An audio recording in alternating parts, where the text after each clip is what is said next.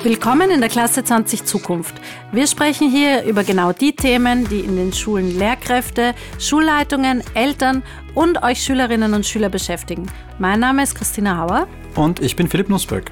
Wir beide sind Host dieses Podcasts und leiten gemeinsam den ÖBV, den österreichischen Bundesverlag. Ihr schickt uns eure Themen und Fragen aus dem Schulalltag und wir finden gemeinsam mit Expertinnen und Experten Antworten und Lösungen. Auf geht's in die Klasse 20 Zukunft. Viel Spaß! Hallo in der Klasse 20 Zukunft. Mein Name ist Philipp Nussbeck und ich freue mich, euch heute als Gastgeber in unserem Bildungspodcast begrüßen zu dürfen. In der neuen Staffel laden wir unsere Zuhörerinnen und Zuhörer ein, uns ihre Fragen aus dem Schulalltag zu schicken und laden dann entsprechend Expertinnen und Experten dazu ein. Heute widmen wir uns in der Folge dem Thema kreatives und projektorientiertes Unterrichten. Der ÖBV hat Anfang 2022 mehr als 500 Lehrkräfte befragt, um herauszufinden, wie gängig Projektunterricht ist. Für mehr als die Hälfte ist Projektunterricht noch keine Selbstverständlichkeit und nur rund 15 Prozent haben angegeben, dass an ihren Schulen mehrmals im Semester projektorientiert unterrichtet wird. Das Interesse daran ist aber definitiv da, denn rund zwei Drittel wünschen sich mehr Unterstützung für den Projektunterricht, etwa in Form von Angeboten oder Materialien. Kein Wunder also, dass sich auch unsere heutige Folge um dieses Thema dreht und um die gut beantworten zu können, haben wir jemanden eingeladen, der sehr viel kreativ und projektorientiert arbeitet und unterrichtet. Ivan Topic ist AHS-Lehrer für Physik in Wien und außerdem Buchautor und Mentor.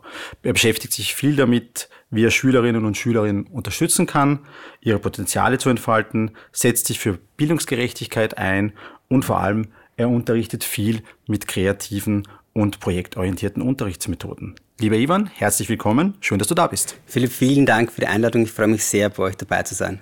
Gut, und bevor wir uns die heutige Sprachnachricht anhören, ganz kurz eine Frage, damit wir und unsere Zuhörerinnen und Zuhörer dich besser kennenlernen.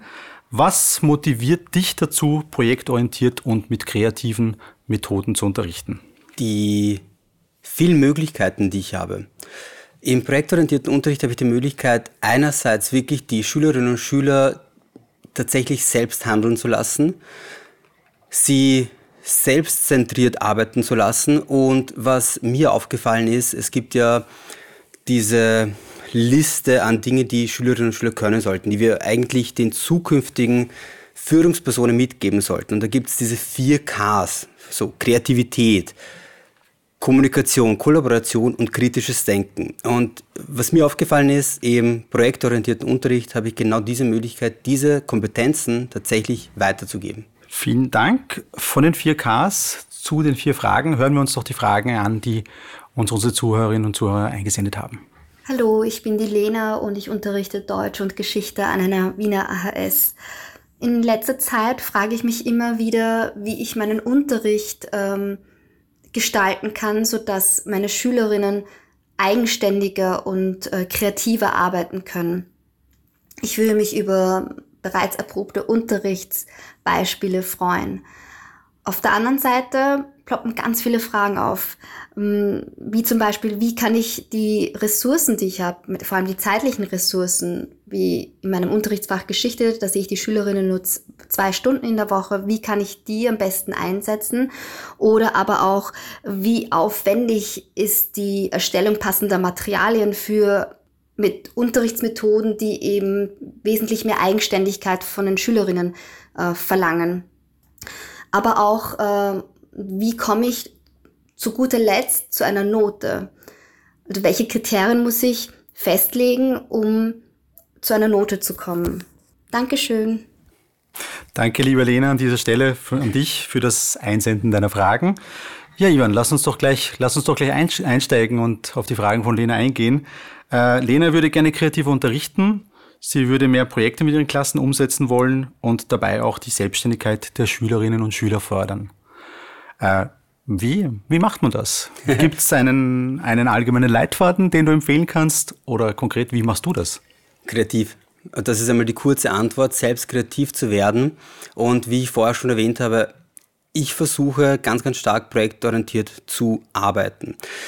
Als Idee dahinter ist, habe ich folgende. Wenn du projektorientiert unterrichtest, gibst du Schülerinnen die Möglichkeit, selbstständig an kleineren Projekten in deinem Unterrichtsfach zu arbeiten. Das ist schon ein wahnsinnig starker Benefit. Gleichzeitig könntest du den Schülerinnen aber auch die Möglichkeit geben, wenn sie schon drin sind, dass sie selbst entscheiden, in welche Richtung sie gehen. Also ich habe, es gibt mehrere Ansätze. Ich kann sehr, sehr stark vorgeben, was ich möchte. Äh, habe ich am Anfang sehr, sehr gerne gemacht. Ich habe wahnsinnig viel vorgegeben. Mittlerweile bin ich ganz weit weg von dem und gebe den Schülerinnen die Möglichkeit, dass sie selbst entscheiden, was sie machen wollen. Und das Spannende für mich ist, dass die Schülerinnen sehr kreativ werden können. Sie nehmen zum Beispiel, ich wäre nie auf die Idee gekommen, sie haben einen Pilates-Podcast aufgenommen. Das heißt, sie haben Pilates genommen und dort die Mechanik dahinter erklärt. Das heißt, im Physikunterricht haben sie Pilates als Idee genommen und die Mechanik hinter diesen Übungen, Bewegungen aus Yoga eingebaut und haben das wahnsinnig spannend als Podcast aufgebaut. Sie haben mit einer sehr ruhigen, tiefen, weiblichen Stimme gesprochen. Zwischendurch war dann einfach so ein, ein Lärm und dann war eine Erklärung, eine physikalische dazu und das ist einfach so weitergegangen. Und jetzt als Zusatz zu dem Ganzen, was den Schülerinnen oft fehlt, ist bei Projektunterricht dass ihnen der Input von Lehrerinnen fehlt. Da, da, da, fehlt oft ein kleiner Bezug. Und genau den kann ich genauso einbauen in Feedbackrunden. Das heißt, ich mache regelmäßige Feedbacks mit den Schülerinnen und dort haben die Schülerinnen und Schüler die Möglichkeit, dass sie mir einfach zuhören und ich ihnen ein ausführliches Feedback auch physikalisch zu diesem Thema gebe. Das heißt, sie haben hier eine schöne, abgerundete Möglichkeit, selbstständig zu arbeiten gleichzeitig weitere Inputs sich zu holen. Und es geht immer über ein Thema und es baut sich mit der Zeit auf. Und das nicht nur in eine Richtung, sondern es gibt viele verschiedene Projekte, wo sie genau dasselbe lernen, aber immer in einem anderen Kontext. Das, das war jetzt schon ein sehr konkretes Unterrichtsbeispiel. Äh, verstehe ich dich richtig, dass das, was gut funktioniert, diese Gratwanderung zwischen Selbstständigkeit und zwischen Vorgeben und dass das erprobte Mittel ist oder das, was es ausmacht, was besonders gut funktioniert? Es ist das, was bei mir relativ gut funktioniert. Das, das, das Spannende ist, es gibt keine eindeutige Methode. Es hängt immer davon ab, was eine Lehrerin oder ein Lehrer machen möchte. Und das, ich, ich sage immer oder versuche immer gerade jungen Lehrerinnen und Lehrern mitzugeben, probier dich aus. Teste einfach, was dir gut tut, wo du dich wirklich auch sicher fühlst, wo du dich auch aufgehoben fühlst und versuche einfach herauszufinden, welche Methode am besten zu dir passt. Bei mir ist es der Projektunterricht. Es gibt dann Lehrer und Lehrer, die können wahnsinnig gut Unterlagen vorbereiten, die können auch wahnsinnig gut gerade digital arbeiten und haben dort wahnsinnig viele Tools, die sie verwenden und auch einbauen im Unterricht. Da bin ich zum Beispiel nicht der Experte. Eine einzige Methode, die immer gilt, gibt es für mich nicht. Ich finde, dass der Projektunterricht eine Methode ist, die viel Platz lässt und viel Raum lässt, sich zu entwickeln, sich selbst zu entwickeln, aber vor allem Schülerinnen und Schülern die Möglichkeit gibt, selbstständig zu arbeiten und eben wirklich auf eigene Ideen zu kommen. Das ist vielleicht gleich ein guter Übergang. Welche Unterrichtsmethode oder welches Projekt hat deinen Schülerinnen und deinen Schülern denn am besten gefallen und am meisten Spaß gemacht?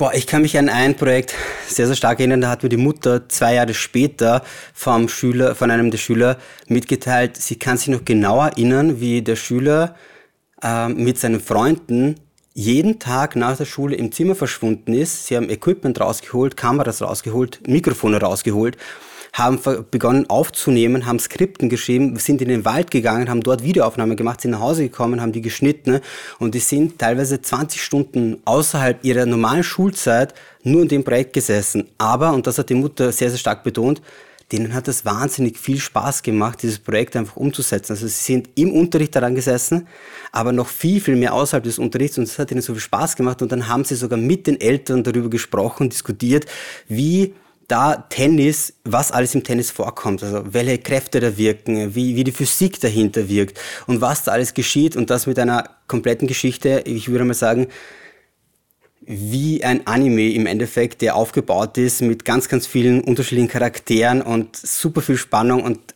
es hat auch uns dann Spaß gemacht, sich das Video anzusehen und daraus zu lernen. Und du sprichst ja auch oft immer von Spaß, aber auch von, von Neugierde. Ich glaube, die habe ich jetzt aus diesem Projekt auch herausgehört. Äh, wie, wie gehst du darauf ein? Wie förderst du die? Wie, wie unterstützt du deine Schülerinnen und Schüler dabei? Bezüglich Spaß, dass ich versuche tatsächlich ihnen einfach die Freiheiten zu geben, ein, ein Projekt auch zu wählen, das sie interessiert. Also wenn Schülerinnen begeistert sind von etwas, Spaß haben am Projekt selber, dann werden sie es auch viel, viel besser umsetzen. Das heißt, ich gebe ihnen nicht vor, macht's genau das. Ich gebe ihnen einen groben Ansatz, in welche Richtung es gehen soll und ich gebe ihnen regelmäßig Feedback, dass sie dann einbauen sollen oder können, so gut es eben passt für sie. Dadurch haben sie die Möglichkeit, dass sie im Endeffekt ihr eigenes Thema so darstellen, wie es für sie passt. Ob das ein Podcast ist, ob das Videos sind, ob das eine Präsentation ist, die einfach mit einer PowerPoint gemacht wird, wenn sie die gut darstellen und teilweise auch Theaterstücke, die ich schon gesehen habe, vorne von Schülerinnen und Schülern, es ist wahnsinnig spannend, auf was für Ideen Schülerinnen und Schüler kommen können, wenn wir ihnen die Freiheit geben. Und da zum Thema Neugierde ist es so, dass ich versuche, alltägliche Bereiche zu verwenden, zu nehmen und sie dort auch hinzulenken. Das heißt, gerade wenn ich jetzt an Physik auch denke, ich möchte da irgendwo auch konkret bleiben, damit es einfach verständlich ist. Medizin ist ein Themengebiet, das wahnsinnig groß ist und auch sehr, sehr viele Fächer irgendwo mit involviert. Ich kann da in Sprachen gehen, ich kann aber auch ganz, ganz stark in Geschichte gehen, ich kann aber auch genauso stark in Biologie, Chemie und, und Physik gehen. In meinem Physikunterricht der siebten Klasse haben die Schülerinnen da sich entschieden, sie wollen jetzt Phys also Physik und Medizin kombinieren und haben diese beiden Themengebiete vereint und haben Videos daraus gemacht. Teilweise mit Expertinnen, wo sie sie aufgenommen haben, teilweise selber ein Theaterstück daraus gemacht, wo sie selbst mit sich interagiert haben und daraus sehr, sehr spannende Videos entstanden sind. Aus diesen Videos, das waren so wie so kurze TikTok, Instagram-Videos, die dann alle ansehen konnten, alle zuhören konnten. Und das war für sie einfach wahnsinnig spannend, weil sie mussten sich mit der Medizin beschäftigen, weil es etwas ist, das sie tatsächlich auch interessiert. Sie konnten anderen zuhören und da auch äh, ein Beispiel eines Schülers, der relativ wenig Interesse an Physik hat. Aber in dem Moment, wo er mit einem Experten darüber gesprochen hat, der ihm dann erklärt hat, wie ein Laser in der Medizin funktioniert, wie er angewandt wird und was da dahinter steckt, der konnte mir zwei Monate, nachdem er diese Aufnahme gemacht hat, noch eins zu eins den Wortlaut wiedergeben, wie ein Laser in der Medizin funktioniert. Und das ist für mich ein absoluter Gewinn für die Schüler und, die, und auch alle anderen Schülerinnen. Das heißt, dass genau diese Projekte, wo die Neugierde vorhanden ist, wo, Spa wo Spaß vorhanden sind, sind auch die Projekte, äh, wo die Schülerinnen und Schüler am meisten lernen? Das ist meine Erfahrung, die ich gemacht habe, genau. Okay. Jetzt waren da ganz, ganz viele, ganz, ganz viele Projekte, ganz, ganz viele Ansätze. Äh, woher nimmst du denn die Ideen für diese ganzen Projekte beziehungsweise auch für diese ganzen Methoden? Woher nehme ich die Ideen? Tatsächlich von den Schülerinnen und Schülern selbst. Ich Bevor ich mit Projekten beginne, lasse ich äh, die Schülerinnen und Schüler ein Brainstorming machen mit mir gemeinsam. Das heißt, wir suchen uns einfach Themengebiete raus, wir machen ein Brainstorming, was gut dazu passen könnte. Und natürlich sind wir in der Schule irgendwo auch von Lehrplänen begrenzt. Also es, es gibt wen, nicht allzu viele Möglichkeiten, die wir haben, aber die Möglichkeiten sind vorhanden. Das heißt, ich kann während, also im Lehrplan selber entscheiden, in welche Richtung ich in gewissen Bereichen gehen möchte. Und dort einfach die Schülerinnen mitentscheiden lassen, was sie machen wollen. Das heißt jetzt nicht komplett zu sagen, ja, ich mache irgendetwas. Es soll schon mit einem Fach zu tun haben, aber gleichzeitig ihnen die Möglichkeit geben, dass sie selbst entscheiden dürfen. Und das ist etwas ganz, ganz Wesentliches, was auch bei ganz, ganz vielen Feedbackrunden immer wieder rauskommt. Die Schülerinnen und Schüler wollen selbst mitentscheiden. Sie wollen die Freiheit haben, oder zumindest das Gefühl haben, dass sie auch etwas zu sagen haben, dass sie gehört werden. Und genau das versuche ich ihnen zu geben. Das heißt, es kommen von ihnen wahnsinnig viele Ideen. Ich wäre auf viele Ideen niemals gekommen ohne sie. Und über die Jahre hat sich dann natürlich sehr viel angesammelt, was, was ich jetzt als Ideen habe, die ich dann versuche natürlich auch weiterzugeben und jeder davon profitieren kann. Ich habe ja gesehen, du unterrichtest auch Scrum. Äh, die Idee, die kam, von den, die kam von den Schülerinnen, kam von den Schülern oder ist das etwas, gerade wenn es um so Themen wie 21st Century Skills geht, äh, sind das Themen, auf die du einen besonderen, ein besonderes Augenmerk hast und sagst, okay, äh, da führe ich euch aber auch ein bisschen hin, weil das sind eben die Themen, die es für die Zukunft braucht? Ich bin auf Scrum zufällig gestoßen durch einen Freund, der mich da direkt mit äh, Anna Czerny auch in Verbindung gesetzt hat, die damals verantwortlich war für die Weiterbildung in Österreich in diesem Bereich. Und ich hatte ich habe davor schon sehr, sehr viel Projektunterricht gemacht, aber ich, mir hat immer etwas gefehlt. Und zwar, das kannst du dir so vorstellen. Wir kommen oft irgendwo in die Schule und die Lehrerinnen und Lehrer sagen, du hast jetzt ein Referat, in drei Wochen sollst du es präsentieren. Was machst du als Schüler? Du, du würdest dich jetzt hinsetzen, ein drei Wochen lang das vorbereiten, vielleicht auch während des Unterrichts, du würdest keine Fragen stellen, die Lehrperson würde nicht sehen, was du gemacht hast. Nach drei Wochen präsentierst du und du wirst beurteilt. das Ergebnis ist aber nie, vielleicht nicht das, was ich als Lehrperson haben möchte, weil aber ich kann dir auch, ich, ich kann dir auch nichts tun, weil im Endeffekt, ich habe dir keine besseren Vorgaben gegeben, aber ich muss dich jetzt vielleicht schlechter bewerten, weil es nicht dem entspricht, was ich gerne wollte. Und das hat mich immer wahnsinnig und massiv gestört, dass ich irgendwo hier, irgendwas hat mir gefehlt. Und da bin ich auf Scrum gestoßen und habe das im ersten Ansatz sofort verstanden, was die Macht hinter diesem Thema ist. Weil es geht darum, dass Schülerinnen zwischendurch Zwischenergebnisse liefern. Teilweise können sie das jede Stunde machen, einzelne Teil, einzelne Gruppen eben, ein Zwischenergebnis zu liefern und ich kann auf dieses Zwischenergebnis eingehen und ein Feedback drauf geben und da können sie selbst ansetzen und es auch verbessern. Und das beantwortet vielleicht auch die Frage von Lena, wenn es um die Beurteilung geht, um Noten geht.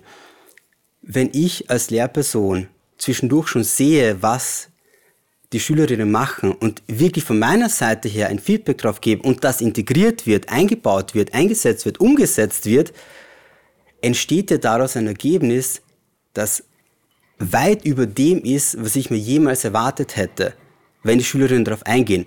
Und dann kann ich ihnen auch nichts Besseres geben als ein sehr gut von meiner Seite, weil es geht gar nicht anders.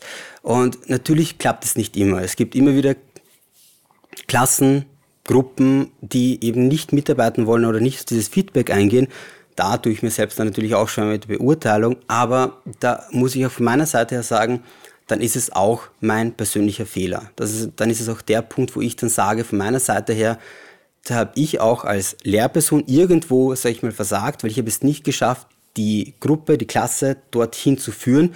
Und dann muss ich auch für mich selber eingestehen und mich ausbessern, genauso wie im Scrum, wie bei jedem anderen Projekt, zu überlegen, wie kann ich das mit dieser Klasse vielleicht anders ansetzen, wie kann ich da vielleicht einen anderen Weg finden, um sie noch mehr zu motivieren und auch in eine Richtung zu lenken, wo wir alle davon profitieren.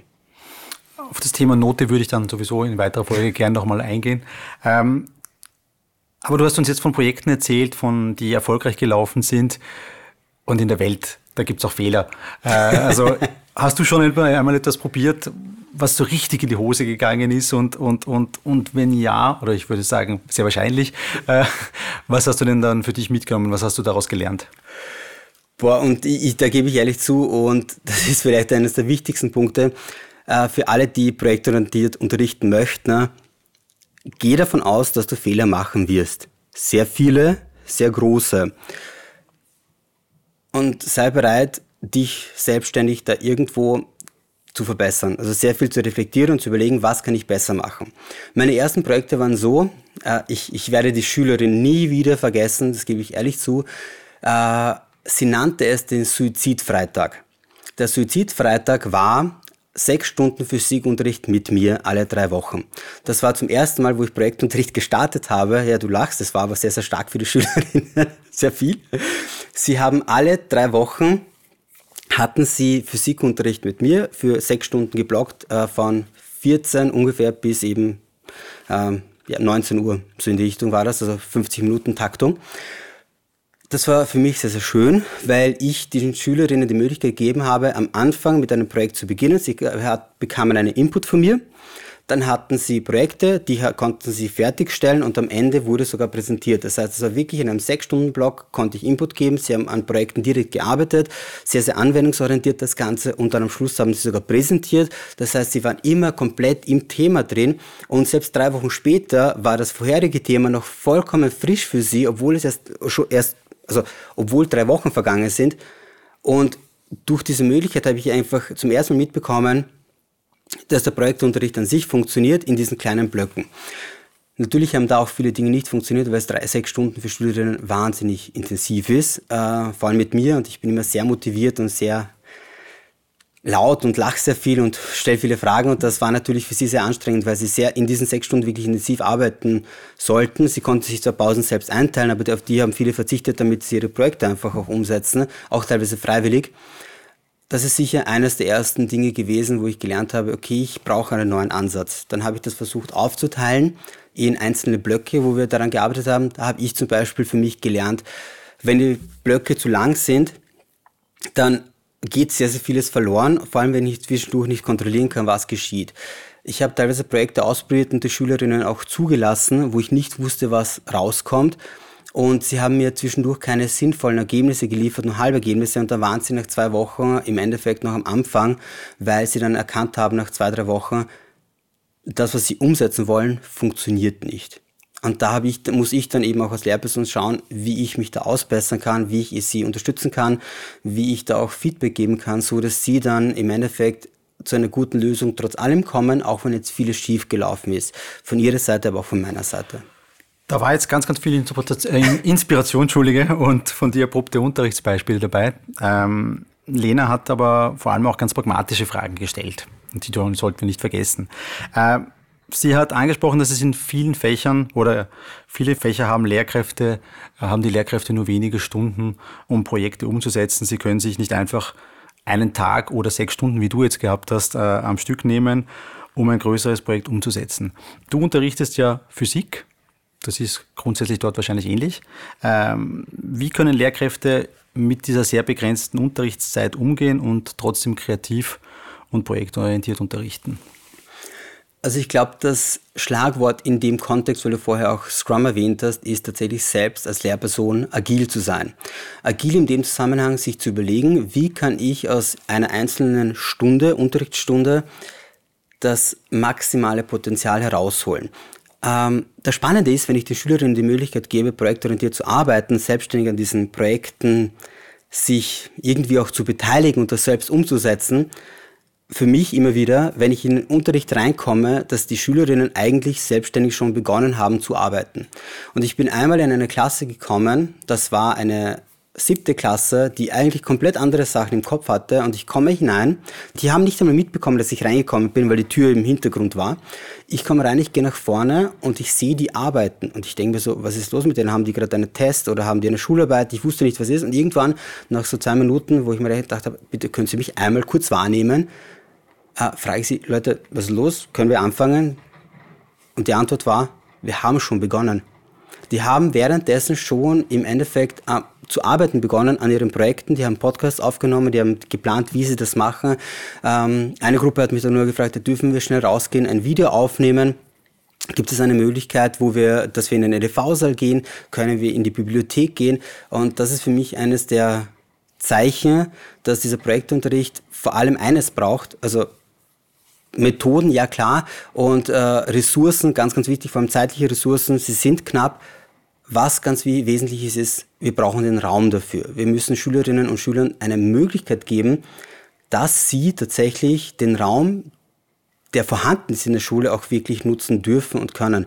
Und auch teilweise auch Vertrauen bis zu einem gewissen Maße, wo es halt auch möglich ist, zu sagen, okay, ich lasse dich alleine in den EDV-Saal gehen, weil es sind auch alle anderen noch da und auch ich arbeite, ich habe auch nur zwei Stunden pro Woche zur Verfügung und diese zwei Stunden lasse ich die Schülerinnen und Schüler wirklich sehr, sehr intensiv arbeiten. Sie haben dann immer wieder Zeiten, wo sie wissen, da sollen sie da sein, da möchte ich ein Feedback haben, das heißt, sie müssen ja was machen, weil wenn sie nichts machen, können sie auch nichts kurz präsentieren und so ein Zwischenergebnis liefern und dadurch habe ich irgendwie auch sozusagen die Möglichkeit, dass ich kontrolliere, wenn, ich, wenn mir das wichtig ist, haben sie etwas gemacht oder haben sie nichts gemacht.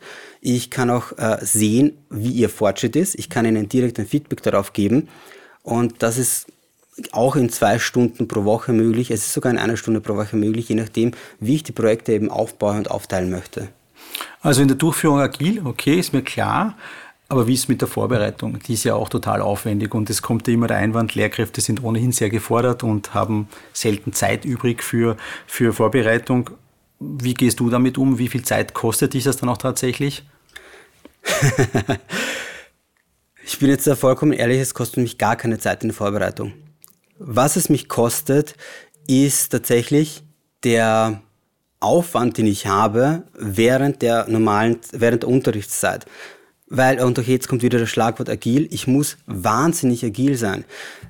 Stell dir vor, du bekommst eine Frage zu einem Thema, von dem du grundsätzlich physikalisch jetzt eine Ahnung hast, aber das Thema spezifisch nicht beantworten kannst. Da ist vor kurzem eine Schülerin zu mir hergekommen und hat mich gefragt, Herr Professor, was ist das? Und ich so, ich habe jetzt keine Ahnung, kannst du bitte kurz erklären, was es, worum es überhaupt geht? Es ging um die alten NASA Space Shuttle und um diese unterste Schicht, die auf diesem Space Shuttle drauf ist. Ich habe keine Ahnung, weiß ich jetzt auch nicht, wie es heißt. Und ihre Frage war, wie funktioniert das dort genau? Und anstatt jetzt herzugehen und zu sagen, ich habe keine Ahnung, habe ich mich mit ihnen zusammengesetzt und bin dann auf dieses Thema mit ihnen eingegangen und gemeinsam haben wir wirklich rein physikalisch erklärt, wie es funktioniert, was dabei geschieht, also rein die Physik verwendet, was eigentlich hier dahinter passiert und warum ist gefährlich, wenn hier ein kleiner Defekt ist, äh, weil es schnell zu einer Explosion kommen kann und sind dann ganz, ganz intensiv auf dieses Thema eingegangen, was für mich sehr, sehr spannend war, weil ich mit einer Gruppe von vier Personen sehr, sehr vertiefende Physik-Diskussionen geführt habe. Äh, du hast vorher schon das Thema Note ganz kurz angeschnitten und ich habe gesagt, wir kommen auch nochmals drauf zurück. Das ist jetzt der Moment. Ähm, du hast gesagt, wenn die Schülerinnen darauf eingehen, dann kannst du sie im Projekt beurteilen. Ähm, jetzt ist die Notengebung natürlich etwas, worum die Lehrerinnen und Lehrer nicht herumkommen.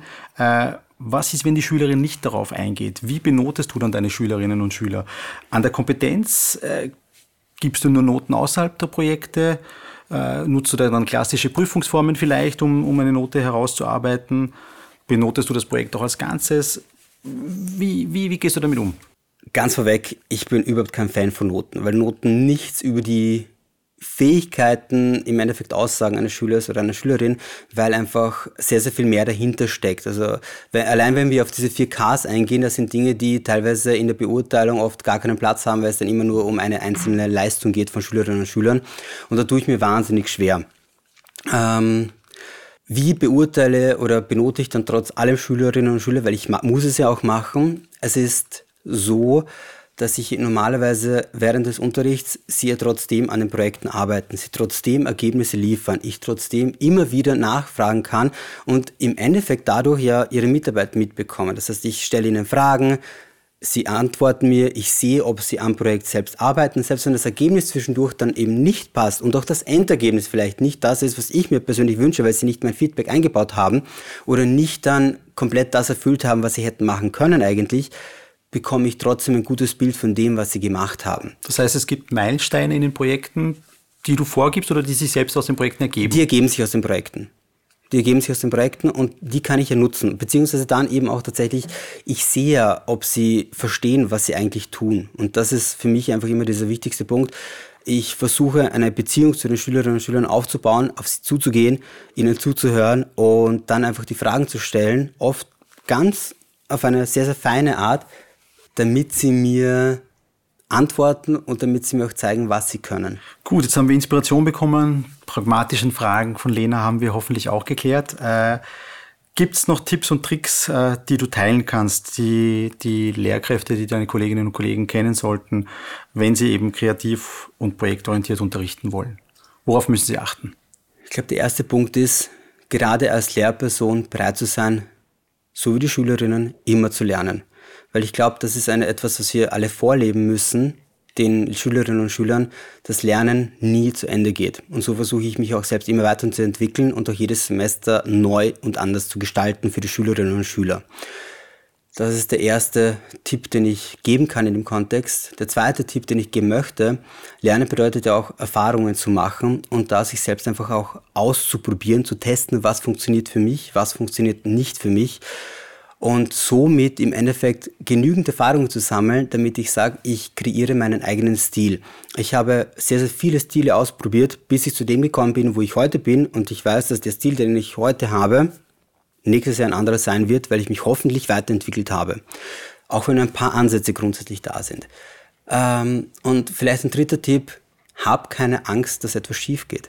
Hab einfach Spaß am Unterrichten. Und wenn du Spaß hast und du diese Leidenschaft hast am Unterrichten, dann werden es die Schülerinnen und Schüler genauso aufnehmen und auch weitergeben. Du hast deinen Style weiterentwickelt, du hast ihn heute schon mit uns geteilt. Äh, einige Beispiele auch mit uns heute, heute ausgetauscht. Äh, schauen wir in die Zukunft. Wo können Lehrkräfte noch, noch mehr Inspirationen und Tipps zu dem Thema finden?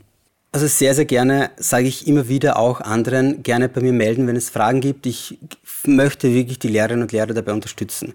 Es gibt aber wahnsinnig viele Initiativen, ob das jetzt Learn ist oder mit Ö geschrieben, bitte ganz, ganz wichtig, ob das äh, die extra Meile Bildung ist. Ich finde auch, dass ihr beim ÖBV Schulbuchverlag hier wahnsinnig gute Arbeit leistet, wo ich immer wieder auch die Leute dorthin lenke, um zu zeigen, was hier eigentlich vorhanden ist und versuchen, Lehrerinnen und Lehrer zu finden, die genauso diese Leidenschaft haben wie du hoffentlich und dort einfach in einen Austausch zu gehen. Die Lehrerinnen und Lehrer, die wirklich motiviert und begeistert sind, werden auf dich zugehen und werden sich freuen, dir ihre Meinung, ihre Ideen, ihre, ihr Netzwerk auch mit dir zu teilen, damit du dich weiterentwickeln kannst. Und wenn du dir noch was wünschen dürftest, Unterstützung, Materialien, was würdest du dir wünschen? Was würde ich mir wünschen? Noch mehr Raum für Lehrerinnen, damit sie sich einfach austauschen und gemeinsam diese Leidenschaft weitergeben können. Ist dir zu dem Thema noch etwas wichtig? Hast du, würdest du sagen, dass wir heute noch gar nicht darüber gesprochen haben und dass wir unbedingt noch für unsere Zuhörerinnen und Zuhörer unterbringen müssen? Oder sollten? Ich, ich habe das im letzten, in der letzten Podcast-Folge aufgenommen, das habe ich sehr, sehr interessant gefunden. Ähm, wir befinden uns in einer ganz, ganz wesentlichen Zeit und zwar in dem Bereich, dass wir sagen müssen, die Technologie holt uns ganz, ganz schnell ein. Also die Technologie ist einfach vorhanden. Die Schülerinnen, wenn wir vorher auch über das Thema Ressourcen gesprochen haben, was ich nicht erwähnt habe, ist, wir sind an einem Punkt bei den, zum Thema Ressourcen, dass alle Schülerinnen und Schüler ein iPhone, ein Smartphone in irgendeiner Art haben und mit diesem Tool schon wahnsinnig viel machen können.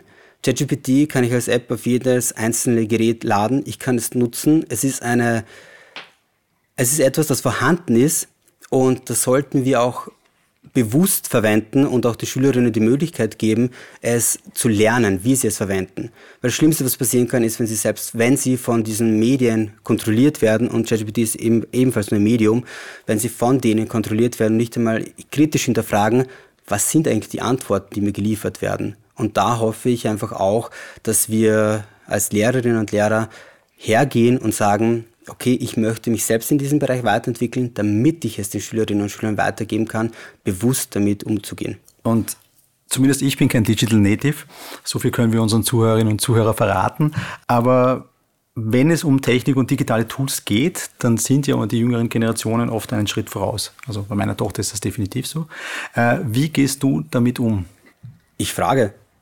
Ich, die Schülerinnen sind ja eh da, die sind genauso wie wir, das sind alles Menschen, das sind, all, die sind super motiviert und wenn du freundlich bist und einfach neugierig bist, was ich ja versuche wirklich immer weiterzugeben, ich habe damals irgendwie nicht verstanden, ich verstehe es bis heute nicht, äh, den Sinn von Snapchat. Aber ich habe die Schülerinnen gefragt, was ist, was ist die, was ist eure Begeisterung von diesem Tool?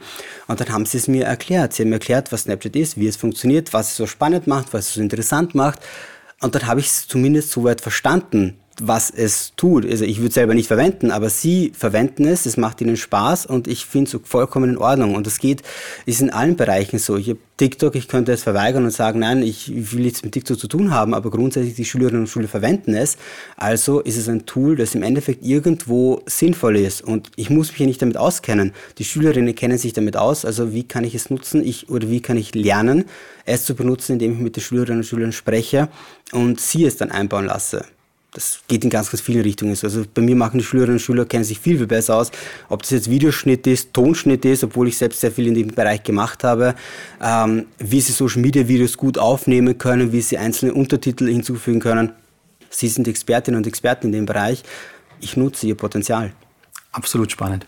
äh, wir kommen nun langsam zum Ende dieser Folge. Ich habe mir auf jeden Fall mitgenommen aus unserem Gespräch, probier dich aus. Da werde ich sicher noch auf dich zukommen und noch einige Diskussionen mit dir dazu führen. Äh, am Ende jeder Podcast-Folge stellen wir zwei Fragen, dieselben zwei Fragen. Fangen wir mal mit der ersten an. Wenn eine Lehrkraft jetzt diese Folge angehört hat und gern mehr kreativ und projektorientiert unterrichten möchte, welche drei ganz konkreten Dinge, und ich halte fest, drei, äh, kann sie als erstes tun, um sich dem zu nähern? Nummer eins würde ich sagen, Überleg dir, was du in deinem Fach für Themengebiete hast und wie du das mit deinen Schülerinnen und Schülern aufbauen kannst. Nummer zwei, involvier deine Schülerinnen und Schüler ganz, ganz stark in dem, was du eigentlich umsetzen möchtest. Sie sollen Teil des Projektes sein und nicht nur in dem Fall wieder nur zuhören und ausführend sein. Nummer drei, lass sie probieren und probier selbst aus. Und zur zweiten Frage. Unser Podcast heißt ja Klasse 20 Zukunft. Äh, wie wird deiner Meinung nach kreativer, projektorientierter Unterricht in der Klasse 20 Zukunft der Schule der Zukunft integriert sein? Komplett getrennt und gelöst von Unterrichtsfächern und Stunden. eine Schule, in der Schülerinnen und Lehrerinnen und Lehrer und Schüler natürlich hineingehen und einfach sich wohlfühlen, wo Unterricht eigentlich kein Unterricht mehr ist, weil ich unterrichte niemanden mehr, sondern Lernen gelebt wird, dass ich wirklich, dass Schülerinnen und Schüler, das Lehrer und Lehrer an gemeinsamen Projekten arbeiten, jahrgangsübergreifend, fächerübergreifend, weil es einfach nicht mehr nötig ist, sondern darum geht, dass sie sich gemeinsam austauschen und an diesen einzelnen Projekten gemeinsam wachsen und etwas kreieren. Ein schönes Schlusswort. Liebe Ivan, danke. Danke, dass du in der Klasse 20 Zukunft vorbeigeschaut hast. Danke für deine Visionen und dass du deine Erfahrungen mit uns heute hier und mit den Zuhörerinnen und Zuhörern geteilt hast. Danke dir. Vielen Dank, dass ich dabei sein durfte. Das war's für heute aus der Klasse 20 Zukunft. Wenn euch diese Folge gefallen hat und ihr die nächste nicht verpassen wollt, abonniert diesen Podcast und hinterlasst uns eine gute Bewertung. Vielleicht können auch eure Kolleginnen und Kollegen den Input aus dieser Folge gut gebrauchen. Dann freuen wir uns ganz besonders, wenn ihr ihnen die Folge weiterschickt. Welche Fragen beschäftigen euch im Schulalltag? Wir nehmen auch euer Thema gerne auf. Schickt uns dazu einfach eine Sprachnachricht, ein Mail an podcast.oebv.at oder eine Nachricht auf Facebook, Instagram oder LinkedIn. Alle Infos findet ihr in den Shownotes. Schön, dass ihr dabei wart. Danke fürs Zuhören und bis zum nächsten Mal in der Klasse 20 Zukunft.